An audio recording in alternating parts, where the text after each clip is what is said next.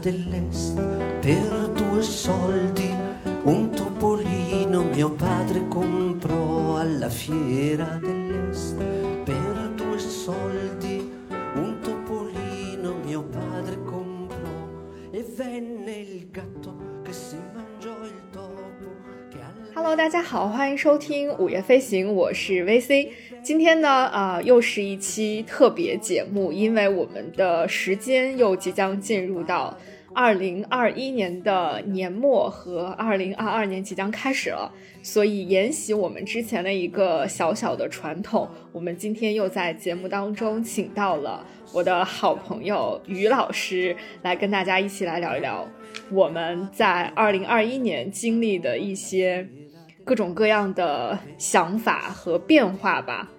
啊、那于老师先跟大家打个招呼吧，很久不见了。嗯，午夜飞行的朋友们，大家好，我是威西的忠实的粉丝，加他的好朋友，加他的年度串台，嗯，嘉宾于老师，嗯哼，嗯，就是今天我们这期节目也是响应了评论区当中有一些听众给我们的留言，就希望能够多和于老师 聊聊天，觉得感动感动，觉得 我们有有的时候聊的一些内容，好像大家还挺喜欢听的啊，所以我们今天就延续这个传统，一起来聊一聊。那在之前啊，我跟于老师就是在商量我们今天要聊什么的时候，就回顾了一下各自的这一年以来的这个生活和各各种各样的经历吧。然后感觉大家也都是经历了跌宕起伏的一年，而且在这一年当中，需要频繁的可能经历一些啊、非常痛苦也好，呃无力也好的瞬间，然后同时也有一些呃重新站起来的瞬间，呃或者是重新站起来的一长段时间吧。所以真的就是可以用跌宕起伏这四个字来形容了。啊、我们还是想了一个切入点，就是从我们啊、今年的，就是给自己印象最深或者带给自己能量最大的一些东西开始吧。可能是一件事儿、一个人，或者是呃一部作品等等，可能都可以。嗯，那我们就来分享一下我们这个二零二一年的能量来源都有什么，都有哪些。同じ背広初めて買って同じ形の今年主要想分享的，嗯，是一些， 主要是书吧，也有一些其他的音频和视频，或者说其他的内容，但是主要是书，嗯然后这些书里面，我把它分为两类，一类是自我探索的一类，一类是关于亲密关系的。嗯嗯，维西其实之前问过我说，就是年度书籍或者说年度叉叉到底是什么？其实我这几本都算是 年度年度书籍吧，但是第一本我想分享的就是，不好意思，我这边有小朋友，嗯，到时候看看把这里切掉。这个作品是日本的一个作家，叫中岛敦写的《山月记》。嗯，我第一次看到这个书相关的内容是在 Marcus 厂牌李马克的一档节目《请回答普鲁斯特》里面，有一期嘉宾他的节目下面有一个听众留言说，这期节目让他想起了《山月记》里的两句话，叫做“我惧怕自己不是美玉，因而刻意不去刻苦打磨”。但我又对自己会成为美玉尚存半分希望，因而也无法庸庸碌碌的与瓦砾为伍。当时看到这两句话，是觉得还蛮戳的吧，好像也日常也会有这种情况，所以我就去搜了这本书，看了这个故事。其实说实话，看完这个故事，我隐隐约约的觉得，嗯，作者或者说这个故事它有一点孱弱。他描述了一个嗯少年得志、文采斐扬斐扬的一个年轻人，他后来科举之后加入官场，觉得自己没有办法在官官场左右逢源，所以他很郁闷。然后呢，等他隐居开始进行诗歌创作的时候呢，他又觉得自己孤傲、自尊心很高，然后很怯懦，然后离群索居，没有办法与人打成一片，所以他就在这样日复一日的煎熬中化身为为虎，然后就奔向了丛林。然后他里面表达了一种痛苦，他说他特别渴望自己的诗文能够得到京城名士的关注。我当时就想，这样的时代应该已经过去了吧？我们现在，如果你有一定的爱好或是志趣，其实你可以不必非要得到主流的认可，你可以在你小众的群体和圈层里分享传播。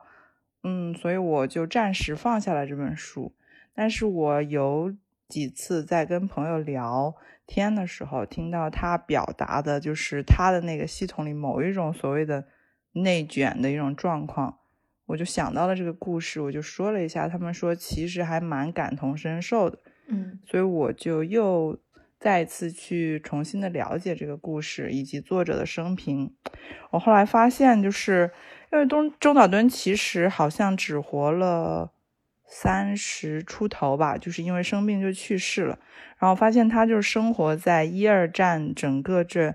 几十年的时间里，从出生到生长。然后，其实，在他进行文学创作的时候，是日本二战时期去鼓吹文艺界通过这些文学作品去，嗯，宣扬军国主义也好，法西斯主义也好。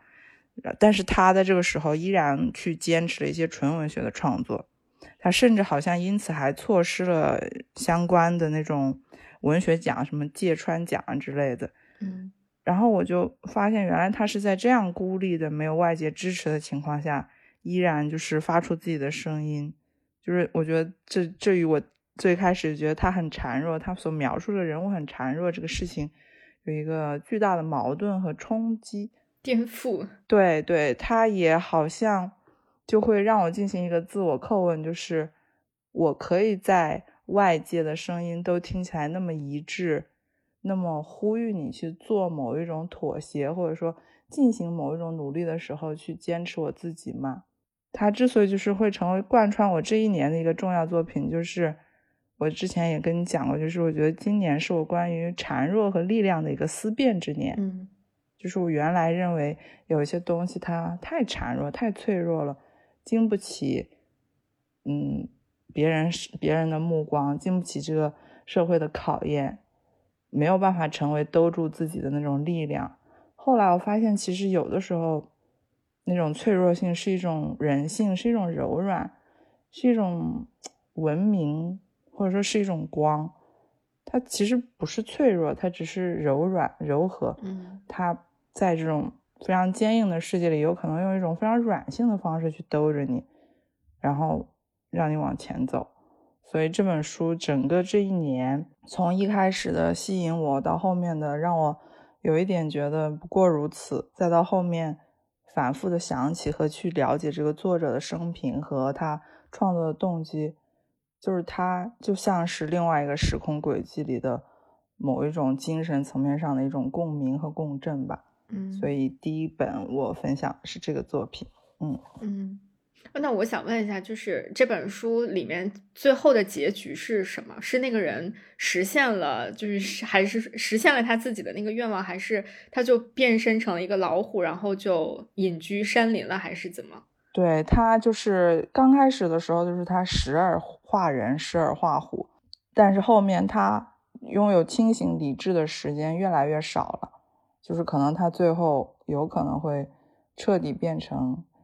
一一只老虎是不一定的，嗯，所以就是没没有这种非常 positive 或者说嗯非常励志的说，哇，他虽然化成老虎了，但他的诗文其实很经典，或者最终他战胜了什么。它其实是根据我们唐代的一个志怪的故事改编的，但是唐代志怪那个故事，它更倾向于是一种因果，就是那个人是犯了一些错误，比如说道德伦理上的错误，去诱拐了寡妇啊这样的事情，所以他遭到了一种报应，他变成了老虎。而他这个作品里，就是就是在某一种外界力量很强大的时候，人只能退到与自我对话这种程度，就是他一直在强调说，是因为我怯懦，我孤傲。我自己就是能力和我的目标不一致，所以我才遇到了这种状况。他已经不会去强调外部环境的错综复杂，整个大背景的一种混乱。但其实他写的就是，嗯，可能唐代天宝年间本来就是大环境就非常复杂的一个时候。嗯，对。哦，感觉感觉这本书和现在这个就是中国社会的状况还挺像的。对，就是年轻人已经在现实生活当中找不到很多可以看到希望和光，然后只能退居到自己的那个小角落里面去做一些自己的事情。哎，好忧伤啊，有一点。没有没有，就是你想一想，他在那样的环境下写作，而且时事隔六七十年、七八十年。就是传递给了我某一种力量，我觉得就这就是一种文化文明吧，我觉得还是挺棒的。对，我觉得我觉得故事那个故事是有略带悲伤，但是就是这个创作者本身的那个，就是他自己的这种创作的故事，反而是非常就是打动人的。对对对，是的，嗯。OK，我觉得这个这个故事我。就是为这这个书，我深深的种下了草。下一本就要去读一下这本书。好的，嗯，好开心啊！安利成功了。好，第一本书就已经安利成功了。主要是我确实做了作者大量的调查，就是我当时记得豆瓣的书评里，大多数还是就着这个内容本身评的。嗯，后来是在爱学术的相关论文网站上 搜索了大量作者的生平和文本的分析。嗯。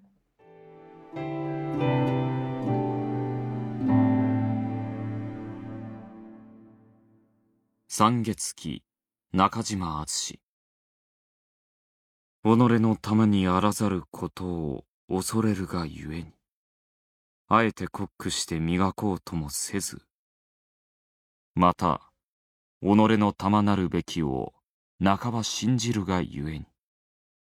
ろくろくとして、河原にごすることもできなかった。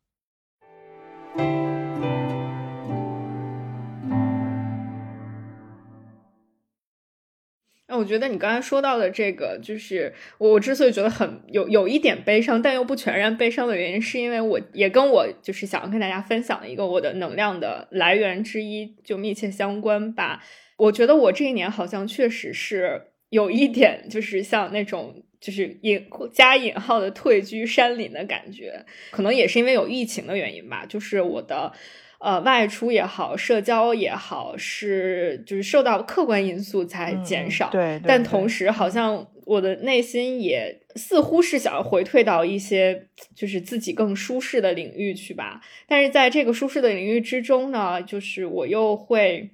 去想要探索很多就是以前我没有接触过的东西，所以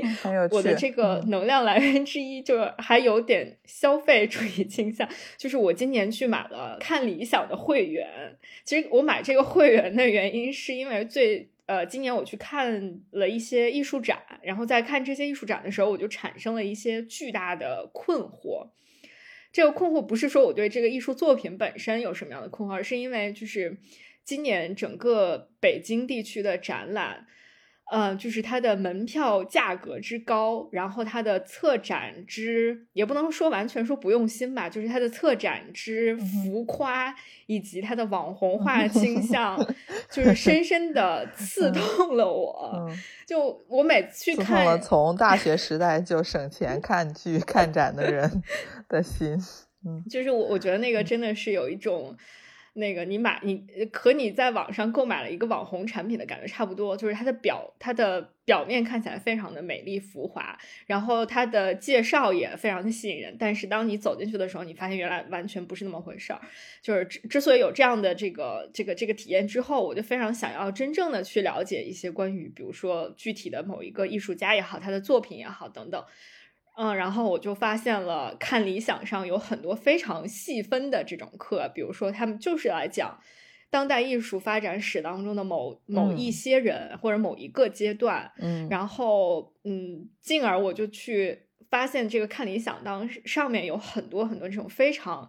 呃细小切口的这样的一些音频内容，比如说他有专门去讲。这个漫画故事的，然后有专门去讲这种图像小说的，就是感觉像打开了一个新世界的大门一样。然后在相当长的一段时间里面，就沉浸在这些新为我打开的这个世界的大门里面，就是不停的去看各种。今天可呃，这这本周或者是这一两周可能在听当代艺术，然后然后下下一周我又去听了什么漫画实验室，然后再下一周我又去听什么从中国出发的全球史等等，就是这个感觉给我的。造成的影响就是你刚刚说那部作品的时候，给我的感觉就是你一个人身处在你的小房间里面，然后你和外界的很多接触其实是变少了的，但是你又在你的自己的那方空间里面去推开了很多扇小门或者是小窗户。呃，就是你很难评价说这样到底是好的还是不好的，你你很难去定义它。嗯，但是嗯，就是你刚刚提到那个的时候，就给让我突然想到了这件事情。但整体上来说，我还是觉得，就是这这个一年的会员费 是花的很值的。哦，就帮助我就 是打开了很多新的这个世界的大门，也是因为我就是去听了这个上面的一些音频的内容，我才发现就是原来。一个非常细小的一这个知识门类，或者说一个很小的点，其实是里面还有很多很多东西可以去挖，所以也间接的，就是刺激我在今年做播客的时候，就是做了梁思成的那个展览的非常详细的那个介绍和敦煌的那期节目。我我当时做的时候，其实也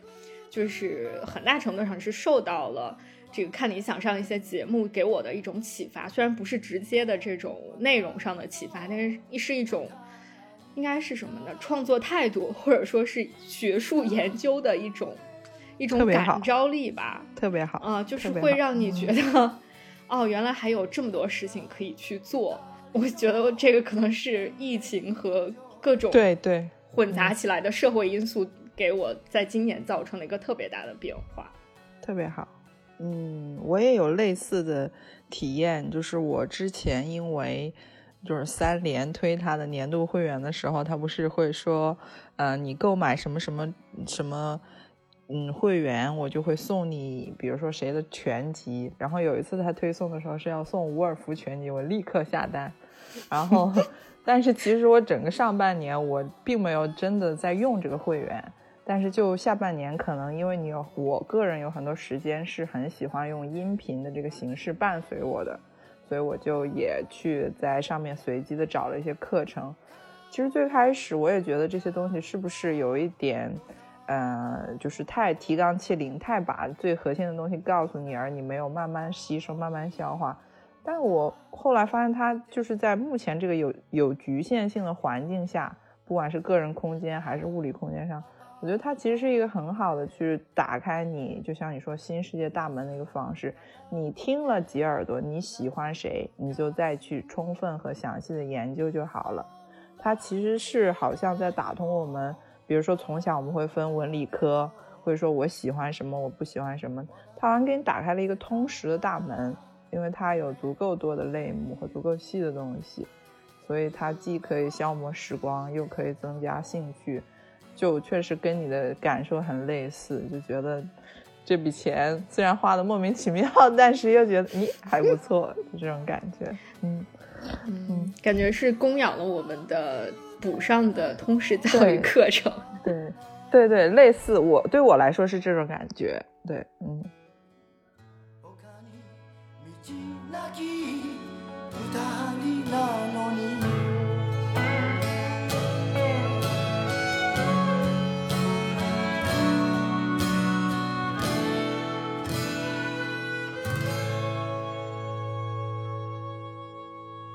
好，那你可以再来分享你的第二个那个能量源。嗯，自我探索类的第二本是一个德国作家的书，这个作家叫帕特里克·巨斯金德。然后这本书具体叫《夏先生的故事》，他就是讲了一个很普通的小男孩，他上学、爬树、骑车，然后幻想着自己的初恋。然后他有一个很怪的邻居叫夏先生。常常就是沉默的一个人，弓着背，拄着拐杖，在村子里疾走，就是急速的行走。然后据说他是患有这种幽闭空间恐惧症的，所以他没有办法在一个封闭的空间里停留。然后他，但是这种行走其实不走，可能带给他的是一种生理上的、病理上的反应，但是走，其实他心理上也是巨大的痛苦。谁愿意像是一只没有脚的鸟一样一直一直飞呢？所以就是有一天，这个故事几乎是在最后三五页，就是他整个叙事节奏突然加快，就是讲小男孩。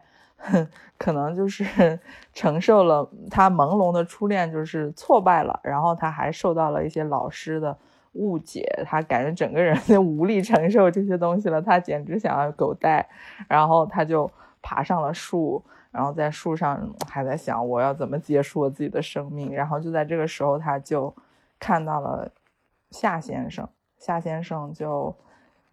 嗯，扔掉了他的拐杖，向他们村子的一个湖一步一步、一步步的走，然后还在期间发出了非常巨大的痛苦的呻吟声，然后就逐渐沉入了湖心。整个过程就是小男孩一言不发，事后他也没有告诉任何人，但是他被就是这种这种呻吟声那种。对生活的绝望也好，对于解脱的渴望也好，或者是说更本质一点那种死亡，直面死亡带给他的这种巨大的恐惧，就吓坏他，就是基本上这也意味着他的童年就结束了。这种他的世界从此之后就不是非黑即白的了，一切都在变，变得很复杂，变得让他难以琢磨、难以理解。就我看到这里的时候。就是在一个稍微有一点，你知道，杭州就是有的时候它会有一些江南的这种，嗯，你说不上来它是水墨画还是一种阴天，就是湿气很重，雾蒙蒙的。我一抬头看天，我觉得这个故事好像夏先生沉入湖底的那个水纹，也逐渐的就是触到了我的心，我的心也跟着。就是满了起来，就是，就是你，你会感觉他走得很慢很慢，然后那个波纹溢过来的也很慢很慢，但是它蔓延开的是一种特别深远的一种非常宽广的一种忧伤，一种无力感，然后我就很难过很难过，但是不知道为什么又替他有一丝释然吧。如果他要每天这样，因为疾病。因为恐惧，每天都要急速奔走，无法停歇。可能这种死亡也是一种勇气和一种解脱。然后就是，其实这不是我看就是这个作者的第一本书。其实今年我几乎把他所有的书都看了，当然他的书也不多啊，总共也没几本。就是这个故事当然是触动我很多，但是。我依然也很关心或者说关注什么样的人，他写了这样的一个故事，他想要表达什么，他遭遇了什么，然后就也是去了解了一下他，他他其实就是，嗯，他其实处女座非常非常知名，就是他第一本小说叫《香水》，也翻拍成了一个电影，就非常经典，就是谋杀就是一个出生在。对对对，就是出生在于市的一个青一个一个一个男孩，他的身体没有任何的气味，但是他可以嗅到这个全世界所有的气味，所以他利用世界上十个还是十二个最美的女性制作了一瓶香水，可以令全世界的人神魂颠倒，就是这样的一个挺其实挺也很怪诞的一个诡异的一个故事吧。另外，他几本书我也都看了，嗯，每本确实也都很喜欢。这本书是一九九一年的时候就发表了，那个时候他已经写完了那本非常知名的香水，所以他财富和名誉其实都还挺可以的。但是写完这本书之后，他好像就写过一两个小说，短的小说，然后就二零零几年的时候，他就宣布他退出文坛了，啊，就彻底隐居了，而且就是。就是几乎市面上没有什么他的采访，然后在他另外一本叫《鸽子》的书前面有一个他寄给中文译者的一封信，回答了几个问题。那几个问题 也非常有意思，就是呃，人家问他说：“你最喜欢哪位作家、哪部作品啊？他说我不知道我最喜欢哪位作家和哪部作品，即使知道，我也不想告诉你，就就很怪。然后人家又问他说：“你对读者有什么期望吗？比如说中国的读者。”然后他说：“嗯，对于读者，无论是国内还是国外，我根本就不抱任何期望，除非。”是希望未来依然会有人来读这本书，是很直接、很犀利。啊，人家问他说：“你作为作家感到最愉快和最不愉快的事是什么？”他的最愉快的事回答的就是确实很像是一个天生为了写作而生的人。他就说：“我成功的写了一个好的句子的时候，找到合适的词，我就非常愉快。”但是像你这样提出这些问题，就让我感到非常的 不愉快，非常的难堪。然后，我就觉得这是一个。大型的社恐人设，就是，然后就也去看了一些解读吧，嗯，我我大概率觉得有一些解读也说的也蛮对我也有一点点启发吧。他就是说，就是类似于这种忧伤、脆弱、恐惧、茫然，差不多是居斯金德和他笔下人物的共同点。其他几本书也是类似的感觉，很多人就觉得他的这种。嗯，作品和他这个人非常的悲观和负面，但是，但是，但是，其实面对这种让很多人都会抓狂的情景和情绪，他又是非常清醒的。夏先生离开了世界，小男孩不再天真，但是在就是我说我看来，就是这种成长的残酷性，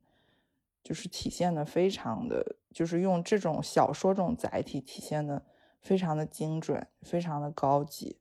然后，但是他作为作者本人，他可能就是有一部分他就是夏先生，他那一部分他关掉了，类似于就是说，也就从这个世界上消失了。但是有一部分，他也随着这个小男孩也留下来了。然后他也只是隐居，也没有说我个人也像夏先生这就这样去了。所以我觉得他通过了这样的一种文学的手段，既发出了他的呐喊，然后呐喊完之后，给我带来了。一定的启发，他自己也在如常的生活。我就我觉得他他好像就是用一个非常冷峻、犀利、非常怪的怪老头的样子告诉我说：成长就是残酷的，你就是要有勇气接受人性的复杂，接受世界的复杂。看完我这本书之后，可能你一夜两夜都在想他，但是可能在某一天早上你睁开眼，你发现你还是能够如常生活的。就是就是这种，我觉得好像我也能看很悲凉的作品了呢。对，以前可能会在某一种情绪里会陷得更久一点，现在觉得是啊，人性就是复杂的，世界就是复杂的，它就不是非黑即白的。但是第二天早上，我还是会睁开眼，做健康的早餐，继续看下一本书。所以我也觉得这本书挺不错的。嗯，我觉得，我觉得你刚刚说这本就是你在讲这个就是原本的这个故事的时候，虽然到后面你在讲这个作者接受 接受问答的时候，就感觉破坏到了前面那个气场，但但你刚才讲整个这个故事的时候，我就觉得就是特别的受触动吧，就是无论是。你你，因为你在之前复述这个故事的时候，你在说，呃，谁愿意做一只没有脚的鸟，然后一直在飞行，然后就让我直接立马想到了，就是我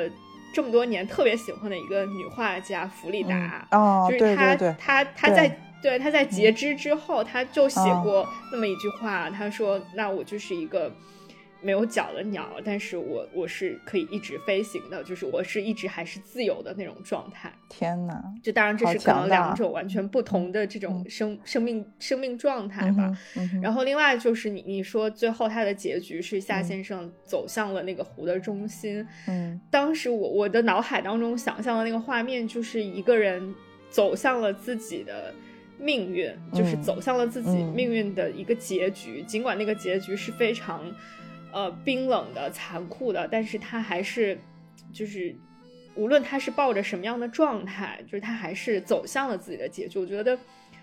这个行为本身就非常的有那种震撼的力量，再加上他他是那种怒吼着也好，或者是大声的哀嚎也好，就走向了他的结局。那个啊，这个这个场景就是在在我的脑海当中感觉是一个非常震撼的一个场景。下面又说死亡是第一严肃的话题。嗯，我觉得就是当一个人有有有一定的能力去面对自己的命运，就像夏先生那样，然后你会反而会生发出一些力量。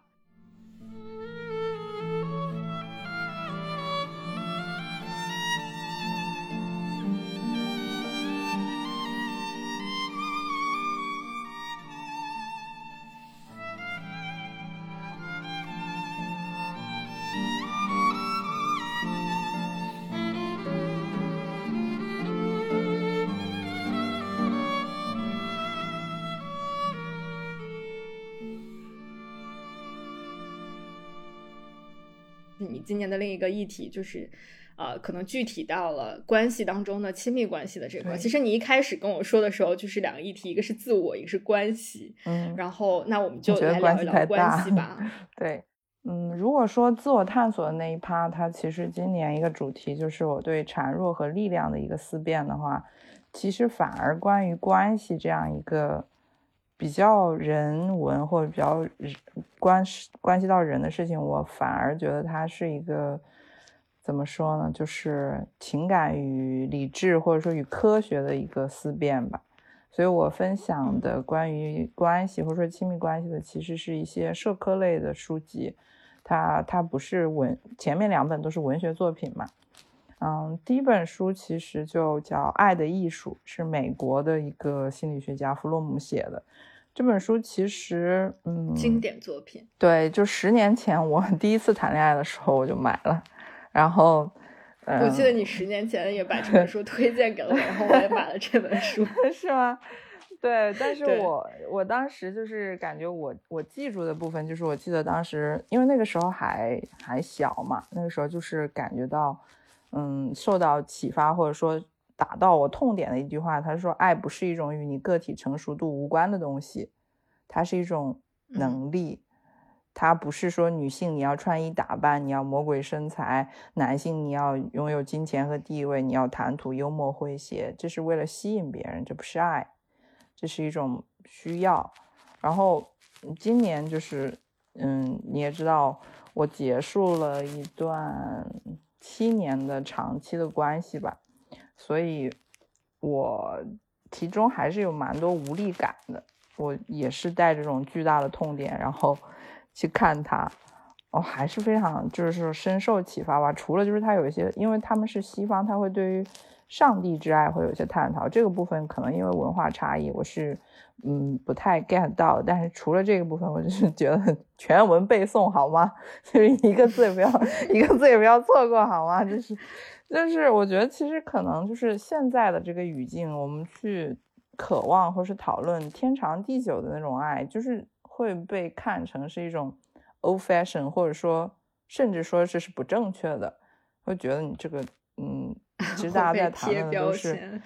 对对，就是大家谈论的是你要独立人格啊，你谈恋爱不如搞钱啊，我一个人还可以再活五十年啊，或者是。还或者说洒脱，或者说理性一点的声音会说，你要坦然的接受关系的流动性，因为整个社会都处在这种嗯巨大流动性和商品物化、异化等等等等，空虚、迷茫等等等等，就是人之间的关系，它势必会与社会大的流变是相关的。这些我也不反对，我只是觉得这本书可以对于这个话题增添一种视角吧。我也不觉得。嗯，应该把爱视同于永恒。我觉得把这两个概念放在一起去讨论，会让这两件事情都变得非常的空泛和空洞。我们知道什么是永恒吗？我们可能也不知道。我们可能也不知道什么是爱。我们去探讨说为什么不能天长地久的时候，它就是一个概念和概念之间的空对空。但是，那到底该怎么办呢？怎么去理解？怎么去行为呢？我觉得爱也。嗯，就是它也不是无迹可寻的吧？它提供的一种视角，就是你可以把它当成是一门艺术，艺术是可以通过认识、实践、再认识、再实践，去不断的增加你的审美能力和掌握能力和解读能力的。所以，我我觉得这个视角，它既不像文学作品里那样的，就是浪漫。或者是疼痛，或者是甜蜜。它也不像某一种科学和比如说经济学，或者是某一种嗯过于冷冰冰的社会学的一种分析。它就是，毕竟艺术还是代表着一种对美的追求吧。我觉得对美的追求有可能也是一种人的本能吧。所以我还蛮喜欢这个视角的。你要去爱具体的人，这种具这种积极的和创造力的活动会激发爱的反馈。就像一根蜡烛去点燃了另外一根蜡烛，这根蜡烛本身它是不会灭的。所以，我们有的时候觉得爱而不得，很痛苦，嗯，没有结果或者怎么样，可能不是因为我们不够好，也不是因为我没有遇到那个所谓的特别的独一无二的对象，只是因为爱它本身就是一门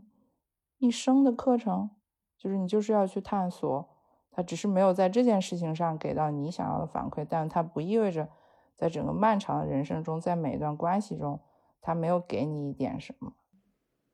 那你你觉得，就是弗洛姆讲的这些东西，嗯，能够用来指导我们日常的实践吗？嗯，就因为它可能听起来是一些非常。温暖的、有鼓励性的话语，然后也有一些是真知灼见的这种结论，比如说爱是一种艺术，然后它那所谓艺术，可能在我自己个人的理解，就是它是兼具了某种感性和理性的，就是等等，就是我觉得很多时候它是一种还是在理论上的一种分析和一种启发吧。那他对我你你具体的实践会有什么帮助吗？嗯，我觉得这些作品就是我最开始说的一种软性的网，它可以给你多元化的视角。你当然不用去把它作为一种参考书，作为一种行动纲领，它确实会显得跟当下的这个环境有点脱节。但是我刚才又想到了另外一个点，这一点也是我今年整体非常坚定的一个点。就是无论这个这个是整个中国经济发展了这几十年，现在新冠疫情又给全球或给中国的经济发展又造成了一个非常直接的影响。无论这个世界是或者说现在这个社会，大家有多少残酷性的现实的议题需要去应对去讨论，我个人感觉，爱或者说亲密的关系对一个人只会越来越重要。倒不是因为它具有某一种实用性，说因为世界很冰冷，所以我需要它，而是它让大家被迫停了下来，经济发展的慢了，你的整个人生被限制在一些物理空间里了，你好像可以思考，或者说腾出一些时间，去感受自己，感受周围活生生的人，我觉得他就是会。得到越来越多的关注和共鸣，得到更多的思考和传播，这个是我的感受。而且我刚才中间说了有句“爱具体的人”，其实也是另外一个，嗯，今年带给我很多力量的人，就是托斯托耶夫斯基。嗯，就是他们写的都是非常冰冷残酷的人性和世界。嗯，但是就是在这样的，就是它跟现实都有非常巨大的呼应。对。但是就是那里面那种在那样的残酷之下滋生的一点点关怀。你刚才说这本书就像是一个温柔的网在兜住你的感觉，嗯，呃，但我听你刚才去描述这个的时候，就是我我在心目就是脑海当中勾勒出来的形象，就像是那种就是在在过去的那个家庭当中，会有大的家族当中会有一个对。非常慈祥的老奶奶，对，然后当你遇到了什么这种呃情感上的创伤，或者是在这个现实如果受到，对对对，受到毒打的时候，然后你你其实就什么都不用跟他讲，你就只要在他旁边坐一会儿，然后趴一会儿，好像就已经感觉到被治愈了那种感觉。就这本书好像就是像 有一点起到了那样的功能和作用的感觉。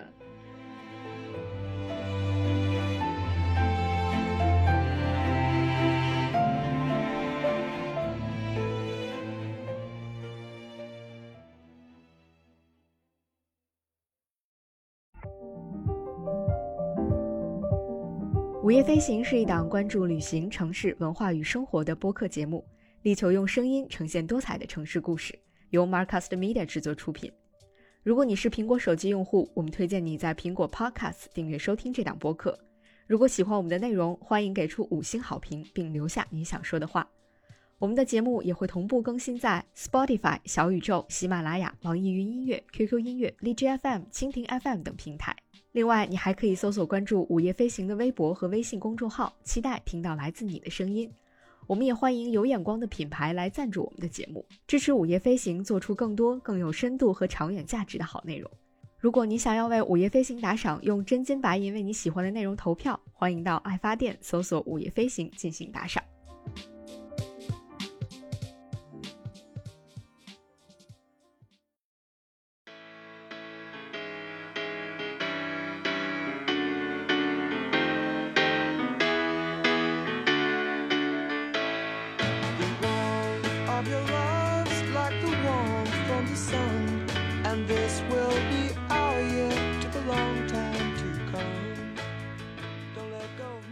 其实我们今年在读很多东西的时候，当然有很多是我们刚才之前说的，就是你在随便瞎读瞎翻的时候会发现的一些东西。但我觉得可能很多大部分的作品也好，东西也好，是你在遇到了一些困惑，或者是对它恰好出现在了你非常无力的时候出现了这个东西，然后并且跟你非常好的契合上了。然后才给了你很多的触动也好，甚至带给了我们很多能量也好，是其实反而更多的就是这样的作品。那我就来说一下，就是我遇到的一些给了我力量的作品吧。啊，第一本书就是我今年非常就是应该是排在第一位喜欢或者是带给我触动最大的一本书，叫做《我身体里的人造星星》。这本书我一开始没有太关注到它，后来我看到了它的那个封面的时候，我觉得这本书好像就是有点东西，因为它它的封面上是一个呃淡粉色的人体石膏像的上半身，而但是这个石膏像是非常破碎的，就是它首先是没有手臂的，然后其次它的它的那个头部也是就是有这个裂纹的，而且它的这个裂纹是用金色的这种。金属勾勒了出来，而且这个人他的身体上还有几个就是也这种金色的像钉子一样的东西嘛。然后我大概就能够理解到他的这个书里面讲我身体里的人造星星，很可能讲的是可能他的身体当中有植入过一些，比如说钉子啊，或者是就是类似于这样的吧。然后我大概看到就是有有一些介绍说这个。作者本人是一个，就是有各种各样的疾病缠身，然后做过很多次的手术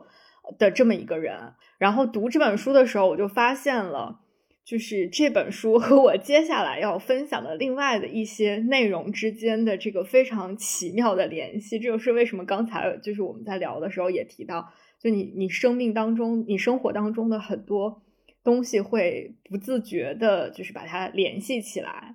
啊，然后这本书其实，呃，讲述的就是这个，它的名，这个作者的名字叫西内德·格里森，她是一个爱尔兰的女作家。然后她其实本身就是一个，呃，身体非常非常不好的这么一个一个女孩，从小就身体非常的不好，很小的时候就开始经历，比如说骨骼的矫正啊，然后一些大的外科手术，然后去去在身体里面钉上一些钢钉，或者去更换一些。人工关节，对，就是这个，就是这本书，在我读前面一些，就是他叙述自己小时候经历的时候，带给我的特别直观的反应，就是我真的会读他的文字，就已经感受到了那种疼痛。读到后面，你会发现，它不仅仅是一个私人叙事，他在后面逐渐的就把这种病人的这个私人的。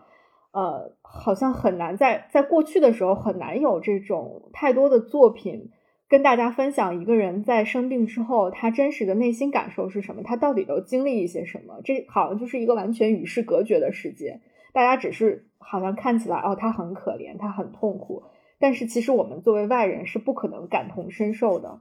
那这个这个这位作家就把他自己的这种非常私人的这种体验，几乎是完全暴露的，就是写出来。我觉得这个本身就是一个非常有勇气的一个尝试。而且更难能可贵的就是，他把这种自身的一种体验和公共世界联系在了一起。就是他不仅仅是在探讨他自己作为一个病人他的个体的一些体验，他还讲到了很多，比如说作为一个女性的患者，他在去去接受各种治疗的时候，他自己会是一个什么样的感受？比如说，他讲到，嗯，她作为一个小女孩的时候，她去看男医生，然后她可能当时身上包裹着那种厚厚的石膏。然后男医生需要把这个石膏帮他卸下来。这个男医生在就是锯这个石膏、钻这个石膏的时候，其实已经好像钻到了他的皮肤，他已经感受到非常非常疼了。但是在在男医生眼里，这就是一个可能非常娇气的小女孩，她怕疼。而发出的一种呼喊，她并没有意识到自己真的可能有伤害到这个小女孩。就这个这个感觉，我当时我记得我读到这段的时候，我是在地铁上，就是读到这段，然后我当时就有一种切肤的疼痛，就是好像跟她感同身受一样，然后就就是不停的眼泪就不停的往下掉。我觉得可可能是他会勾起你很多，嗯，你你曾经作为一个患者进入到医院当中去。呃，接受这个各种各样的质询，就是虽然是他在询问你的病情，但你感觉好像自己在被质询，在被甚至被审判、被凝视、被各种各样的眼神在盯着的时候的那种感受，好像就全部被唤醒了。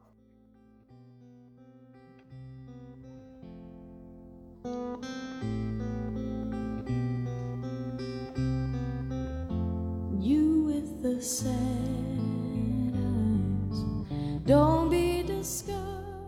它里面描述到的很多东西，就是都会给我带来特别多的启发。比如，他就讲到女性的头发，因为她小的时候，就是可能因为这个治疗的需求，需要她需要去剪短自己的头发，甚至是会剃掉自己的头发，所以她对对自己的头发是有一个就是非常敏感的这种感知度的。包括后来他也被诊断出就是患有了癌症，所以他要接受化疗。然后化疗的这个过程当中，他就又不可避免的要再度去面对自己头自己的头发会掉这件事情。但是他他很就是我觉得他写的非常棒的一点就是，他不仅仅是在讲自己对于头发的依恋也好，对于头发的这个各种各种，他还讲到了就是头发和女性的关联度。提到了一本书叫《女孩就是女孩》，这个《女孩就是女孩》这本书里面有说到过这个作者奥图尔。他在自己年轻的时候是做过剃光头这件事情的，然后其实这样的事情在我们的很多呃艺术作品当中，就是文学影视作品当中，其实还是挺就是挺多被表现出来的，嗯，然后他那个里面就以他在书里面还引用了这个奥图尔这个作者写的一段话。他说，他第一次剃光头的时候，并不是出于女权主义思想的影响，但是他因为剃光头这件事情，唤起了自己的那种女权主义的意识。嗯嗯，就是因为他发现，如果人们因为我剃了光头而断定我就具有攻击性，认为我和别人是不一样的，那么他们同样也会认为留长头发的我是一种消极的、被动的状态。那如果我的短发让人们轻率的把我划分为了认为我是一个同性恋者的话，那么我的我的长发就会让他们自然而然的把我归为是一个异性恋者。那这种长发、短发、循规蹈矩和特立独行、阴柔和阳刚，人们就一直是在这样模式化的在根据社会性别来评判我。就是当他发现了这样的事情的时候，他的这种女权的意识、这种自我意识就突然之间被唤醒了。然后他说他自己看问题的方式就忽然发生了改变，就是我读到这段话的时候就觉得哦说的太棒了，而且就是你你心中很多一直在想的事情被别人非常完整的叙述出来的感觉。他其实很多时候都是围绕着自己的身体的器官和身体的感受来来展开的，但是。他一开始会讲到自己的骨头，讲到自己的头发，讲到自己的皮肤，然后进而他在后面就会越写越大胆。比如他写鲜血的时候，他会讲到自己，呃，在医院抽血，然后进而他会进一步的讲到就是女性和经血，以及就是女性用经血来表达自己的这样的一个一个事情。然后这个里面就会涉及到很多我之前 说的我在看理想上面听到的那个关于当代艺术的那门课。就那门课当中讲到了，呃，有一个就是英国的艺术家叫崔西埃米，然后呢，崔西埃米有一个非常著名的作品叫做《我的床》，然后他就是把自己的这个日常睡的这个床展现在了美术的，就是这个泰特美术馆里面。当公众看到一个就是被被大家一直认为非常的放荡不羁，然后生活非常可能有一些混乱的这样的一个女孩，把自己的床展示在美术馆里的时候，是非常受到冒犯的。因为他的那个床上不仅会有床单啊这样的一些常规的出现在床上的用品，而且他还放了。就是把自己的内裤也放在了上面，而且这个内裤上面是有沾上了精血的一些血渍在上面的，所以当时这个作品就是被摆出来的时候，是受到了非常非常多的这种批评和指摘的，就是大家认为他暴露了一些不该暴露的东西。他他还讲到了很多很多关于这个围绕着经血的一些讨论，包括后来就是呃，在那个特朗普当选之后，因为。就特朗普是一个非常著名的这个艳女的这么一个代表嘛，然后他发表了很多非常冒犯女性的言论，呃，那当时就是波特兰的有一个艺术家叫做萨拉莱维，他在听到特朗普的这些非常荒谬的言论之后，就为他画了一幅肖像，就画了一幅特朗普的肖像，只不过他画特朗普的肖像的燃料颜料就是他自己的精血，就我当时读到这些的时候，我就是。就是一个大写的，就是牛逼。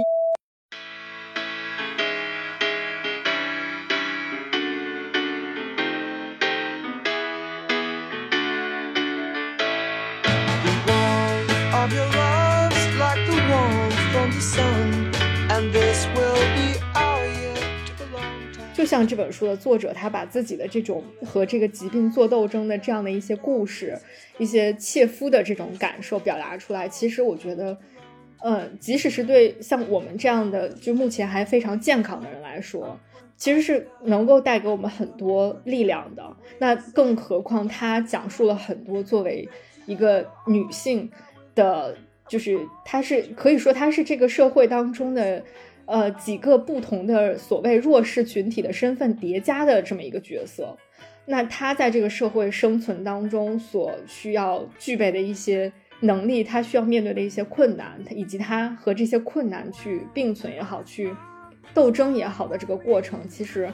是会是非常给人带给人一些这种启发和就是一些鼓励的吧。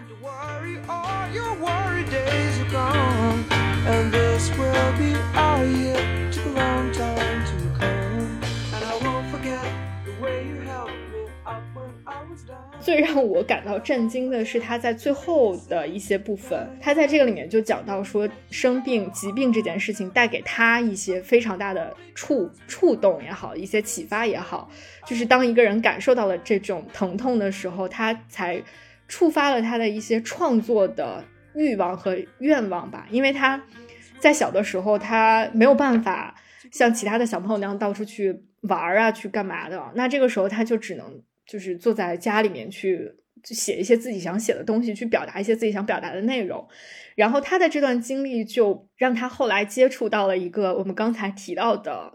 一个女性创作者，就是弗里达。因为弗里达是在他就是那个非常年幼的时候，然后遭遇到了一次车非常严重的车祸，然后就躺在床上。他画画的契机的开始也是这个时候，因为他实在是。而且他没有办法移动，他只能躺在那儿，日复一日的躺在那儿。那这个时候，他就开始在自己的那些石膏上画画，然后去让他的妈妈在他的床上摆一个镜子，他来画自己。就他之所以后来会画很多这种自画像，也是因为他在躺在床上的这段时间，他看不到别人，他只能从镜子里不断的看自己，不断的审视自己，然后就开始画出很多很多他眼中的自己。呃，就所以。他其实就是当这本书的这个作者，呃，格里森遇到了弗里达的时候，他感受到了一种巨大的共鸣，然后他就会看了很多很多弗里达的作品，弗里达的这种画作，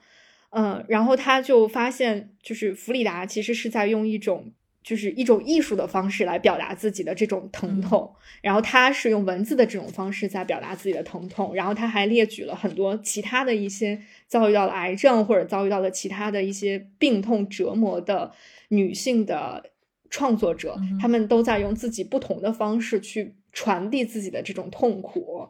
呃，然后他就觉得这些人给了他就是莫大的这种启发和一种一种共鸣和动力吧。然后我看这段的时候，就也是就真的是激情澎湃，所以我真的特别特别的推荐 大家去读一读这本书，完全接受安利。嗯这另外一个点也是，就是这本书的呃也是很靠后的一个章节了。这个章节的名字叫《冒险叙事》。他认为，就是在过去心血来潮的出行就是某个性别的专利，而且也是财富的专利。金钱和男性身份反而就就仿佛是更有利于去实现这样的一些心血来潮的出行或者是一些冒险。而这种家庭的需求啊，无论是你作为一个就是母亲，还是作为一个妻子，或者是。就是各种各样的身份都会把你拴在原地。那这个里面他就提到了一个对他来说他也非常喜欢的一个作家，然后这个作家也是我非常喜欢的作家，而且也是我要推荐的另外一本书的主人公，就是呃写《夜航西飞》那本书的作者，就是博瑞尔·马卡姆。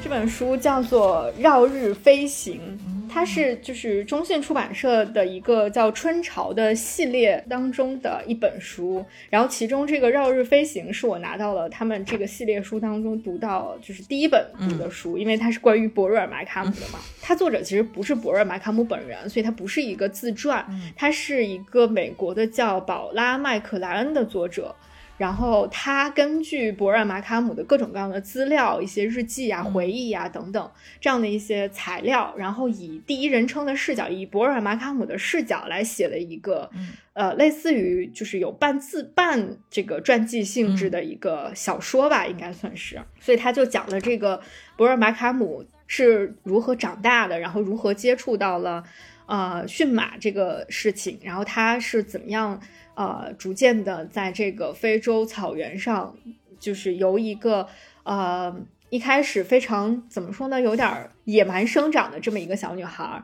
然后逐渐的被拉入到呃所谓这个西方的文明世界的这个社交圈子当中，然后呃认识了她的第一任丈夫，跟她第一任丈夫结婚之后。呃，因为两个人其实根本就是完全无法交流的状况，然后就是经历了非常痛苦的离婚，嗯，然后又认识了她的第二任丈夫，但是她的第二任丈夫依然，当然也受制于当时的时代的限制，他希望他的妻子就是一个呃，在家里面扮演着母亲和这个妻子的这个角色就可以的人。那当但是当时博尔马卡姆是。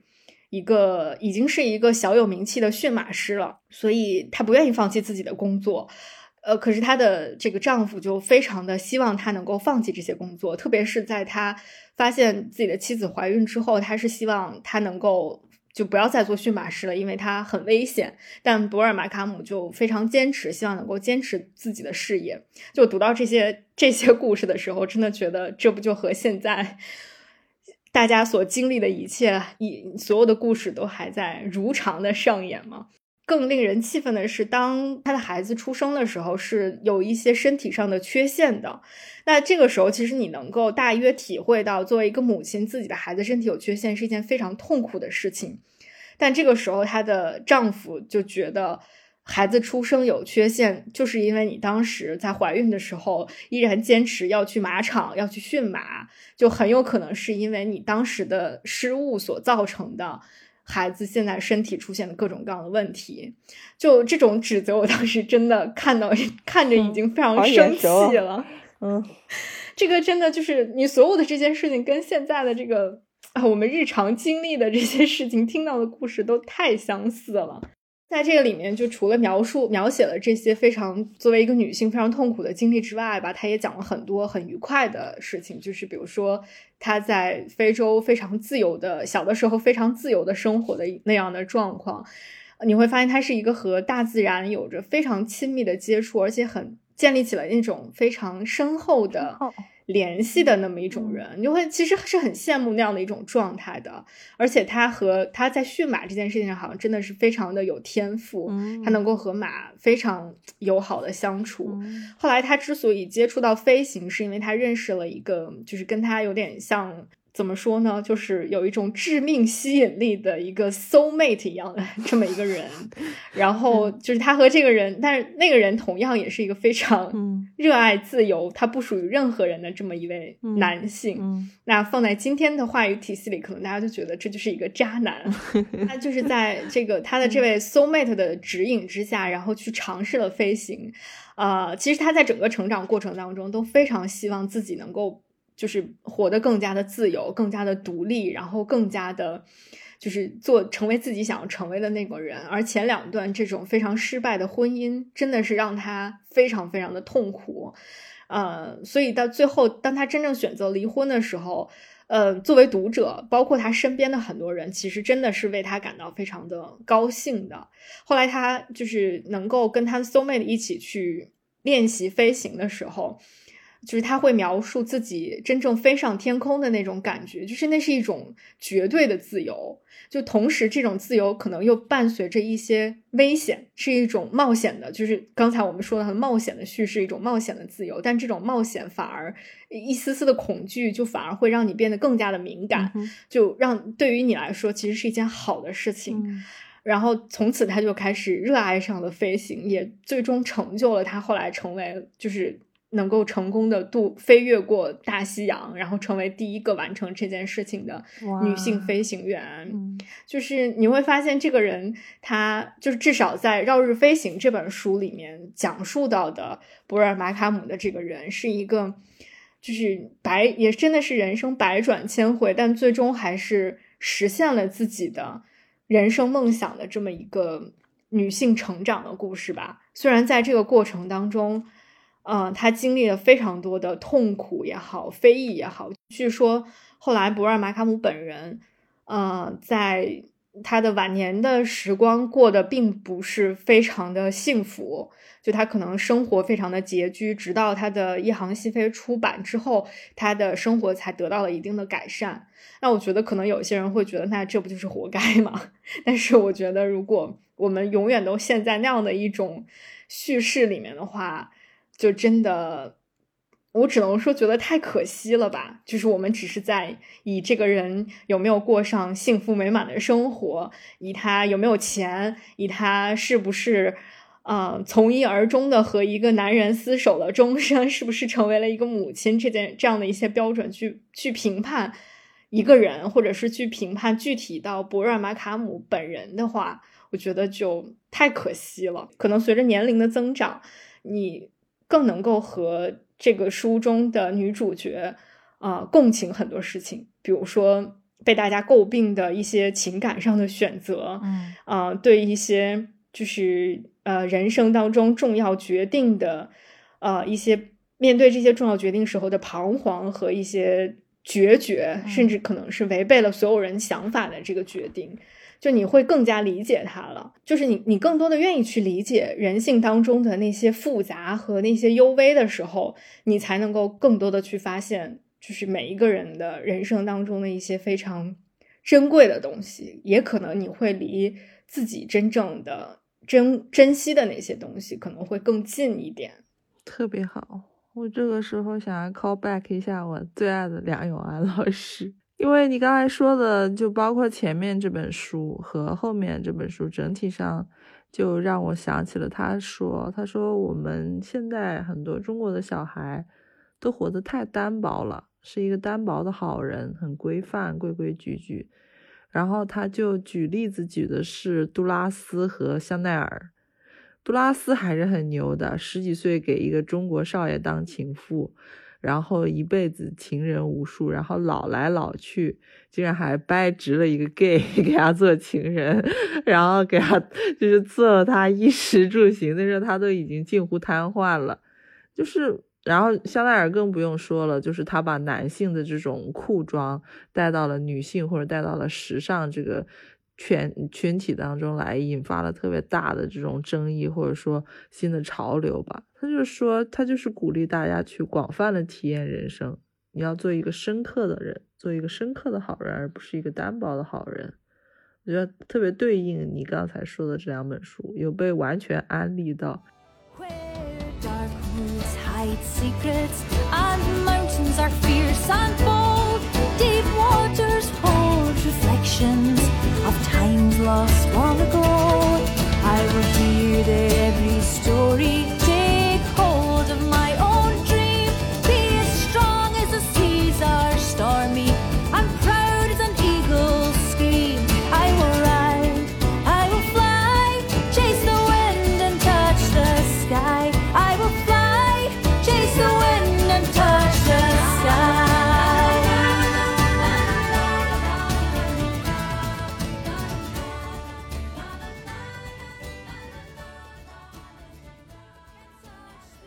看了这两本书嘛，然后我在那一个时段，包括现在，依然非常就是关注的一件事情，其实就是作为一个人，你自己的这种主动叙事权，这个就是应该我把它提升为了我本年度的年度关键词。对，就是无论是我身体里的人造星星这本书，还是就绕日飞行这本书，你都能够发现，他们其实是，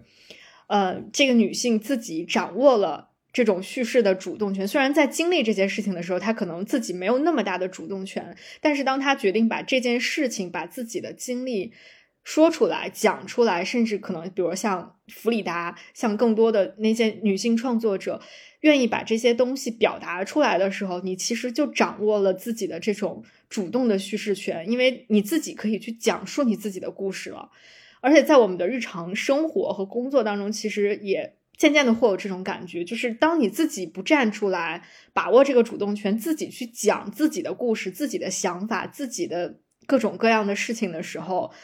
嗯，当然你可能会说，如果我不讲，可能就没有人会讲。但是更多的情况是，如果你不讲，别人就会站出来替你讲，而别人站出来替你讲的很多的时候，并不是真正的关于你的故事，是别人看到了你的故事，是别人。就是夹杂了很多猜测和评判，甚至是污名化的你的故事，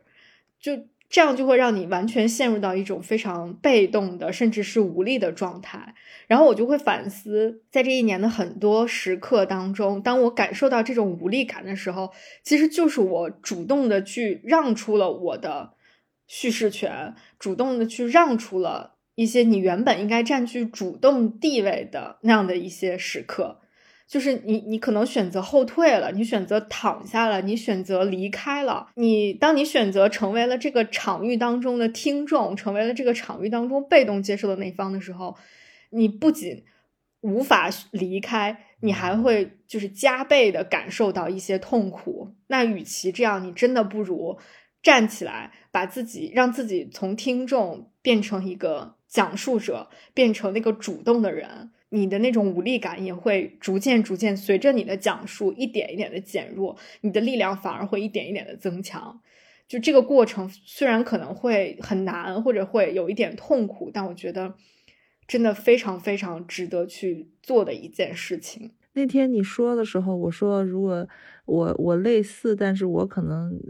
能说的一句话就是。我仅代表我自己。嗯，如果说纵观这一年，有的时候我站出来。其实就是我想要我自己被看见，我想要让我自己舒服了，我先说了，别憋着自己难受，我得说出来。至于后面会产生什么效果，其实蛮多让我还蛮惊喜和蛮意外的东西。就原来按照某一种社会规范和我自己的某一种评价体系，我会觉得那些是不得体、不安全、不友好。不利于事情进度的一些言行吧，但是今年我觉得我实在是想要 不吐不快吧，此时不说更待何时，就就是这种感受。但我确实也没有想到，嗯，就是你作为一个成年人，你说这些话的时候，你是要对，或者说做那些事情的时候，你是要对结果充分负责的，你不能像一个。呃要糖吃的小孩一样，以为说这些话是会得到某一种奖励才去说吧。对，说的那一刻只是想我要充分的对我自己负责。他也对我来说，他可能也是基于痛点和基于本能，就是一种一种直觉上的反应。但是你说这些的时候，我大概率能够感受到，在另外一些场域之下，当有更多的人试图去以权力和以话语，或者是以某一种嗯气场经验去说的时候，不管。怎么说？如果自己真的不舒服了，我仅代表我自己啊，我就是要说出来。但其实说白了，这个其实又回就是 call back 了我们的第一个议题，就是要还是在寻找自己嘛，在寻找自我嘛。就是当你的这个自我坚定的时候，你才能够有足够的力量去。发声，替自己发声，然后去掌握一些主动权。其实这两个是一个相辅相成的关系吧。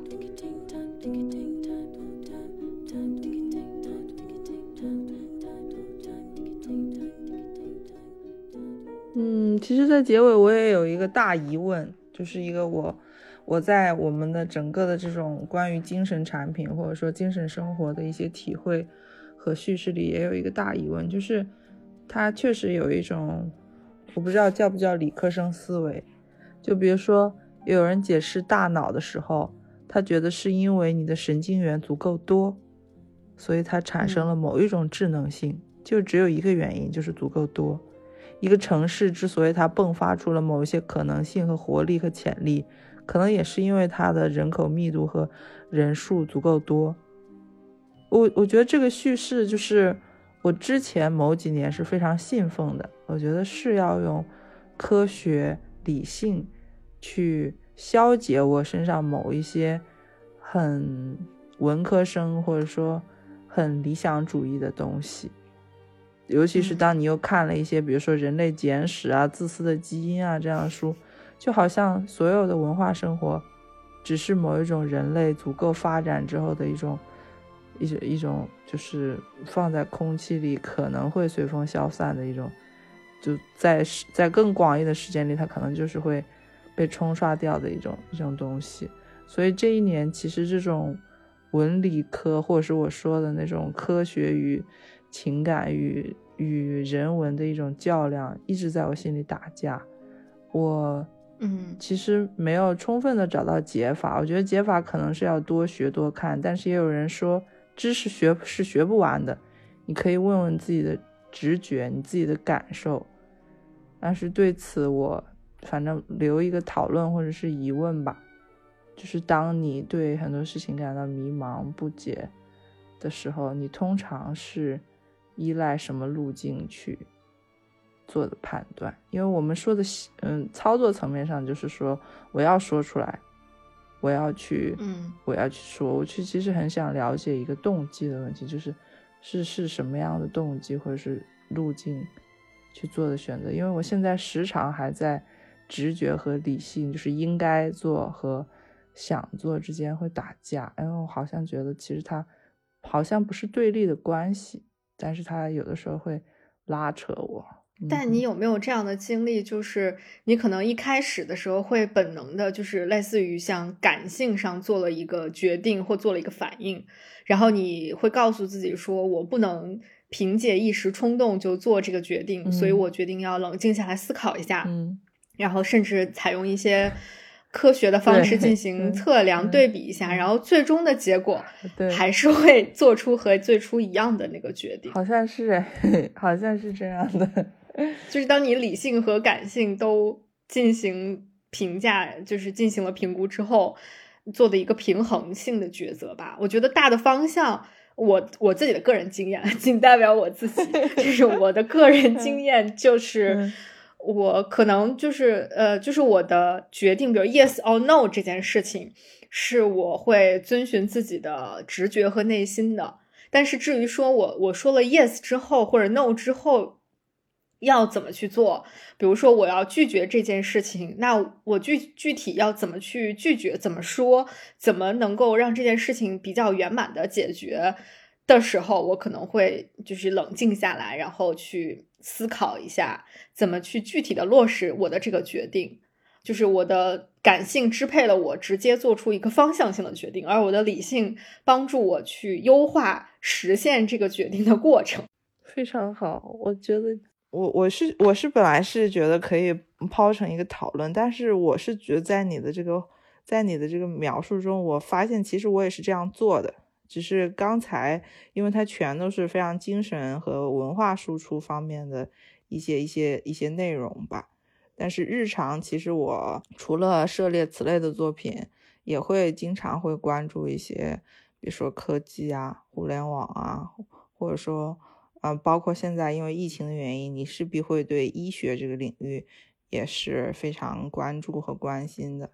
所以就是我就发现，其实，在面对那样一些自己更未知的领域的时候，其实有的时候你会被带到别人的叙事里去。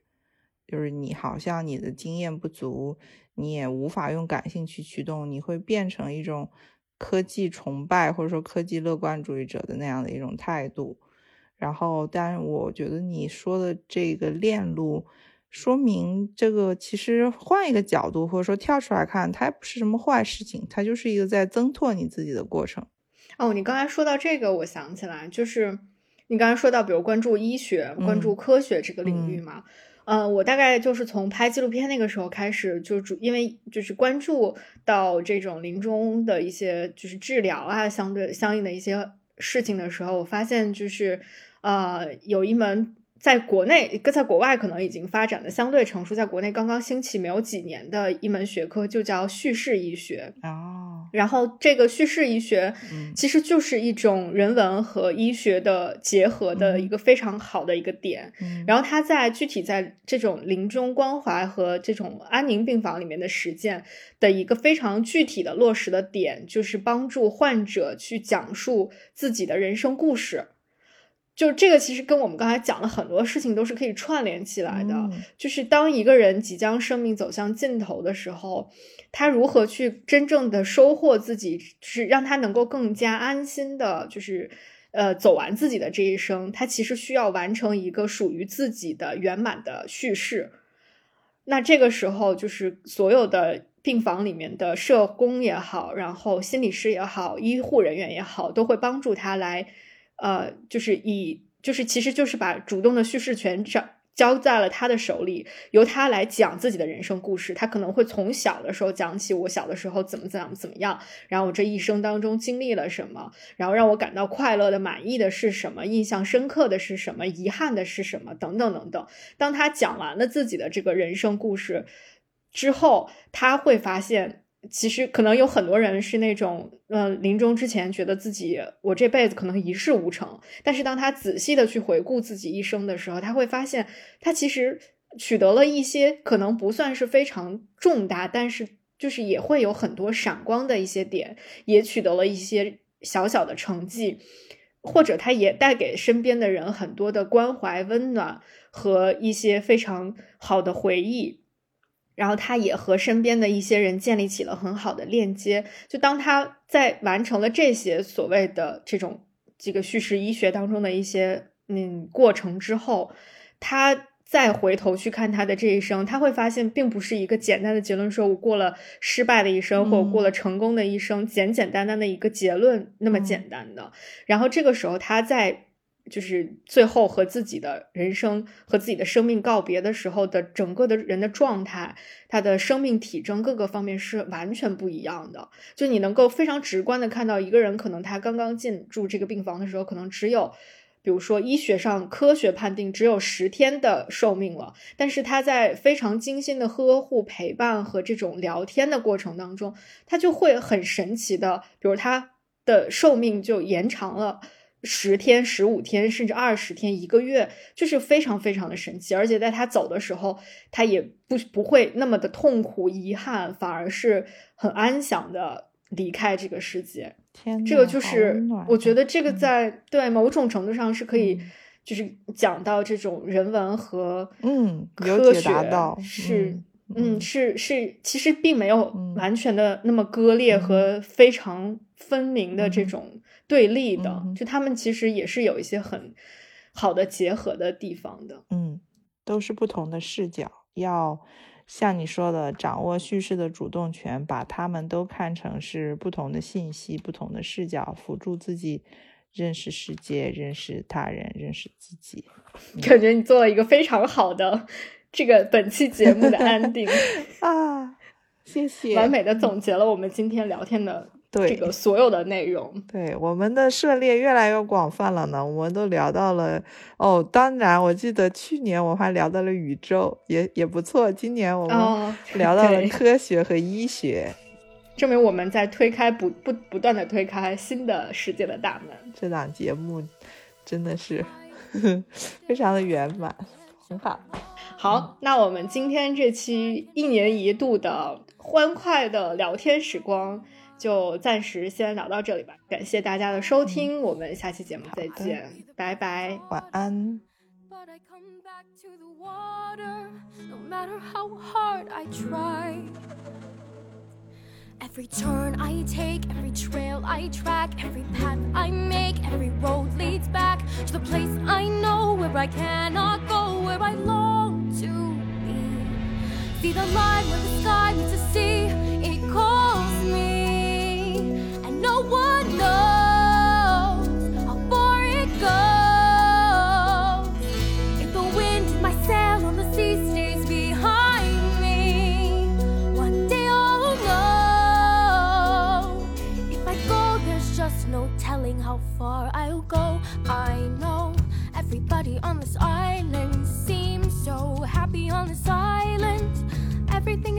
design. I know